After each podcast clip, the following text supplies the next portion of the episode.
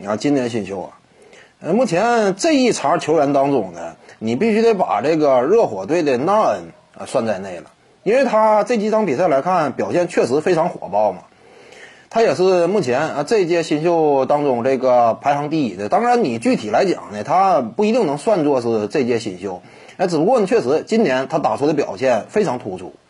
热火队呢，这个虽然说引进了巴特勒啊，但就我们以往对这支球队的认知来看，基本上就是一帮龙套。啊，就热火队上赛季，你能感觉啊，这支球队谁是真正的核心领头羊吗？没有，一帮角色球员啊，率领一支球队在打。你就算打进季后赛，那能力也是非常有限。来了一个吉米巴特勒呢，巴特勒这种球员呢，要是队内的老二、老三的话，这支球队上限会颇高。但如果说一支球队啊，巴特勒是头牌，那完了，你看这个球队啊，相应的这个前途就有限。因此呢，热火队不是很被外界看好。只不过，这赛季开始以来，我们看到热火队啊。呃，甚至一度高居东部榜首。目前呢，啊，输了一场，也是位列东部第二。这当中呢，你也不能讲啊，他是因为赛程有优势啊，打灰熊啊、老鹰啊啊之类的。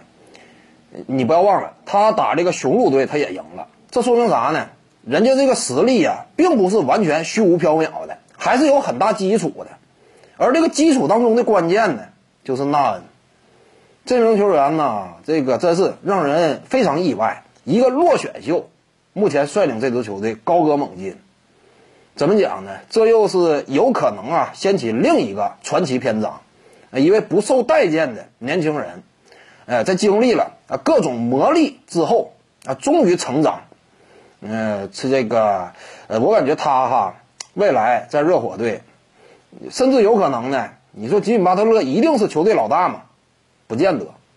如果说纳恩一直好使的话，打二三十场维持这个水准，那基本上他有可能 就是老大。巴特勒转来转去呢，最终来到热火也没能够如愿当做一支球队的老大，那有可能是这样一种发展趋势。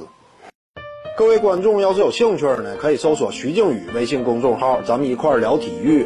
中南体育独到见解就是语说体育，欢迎各位光临指导。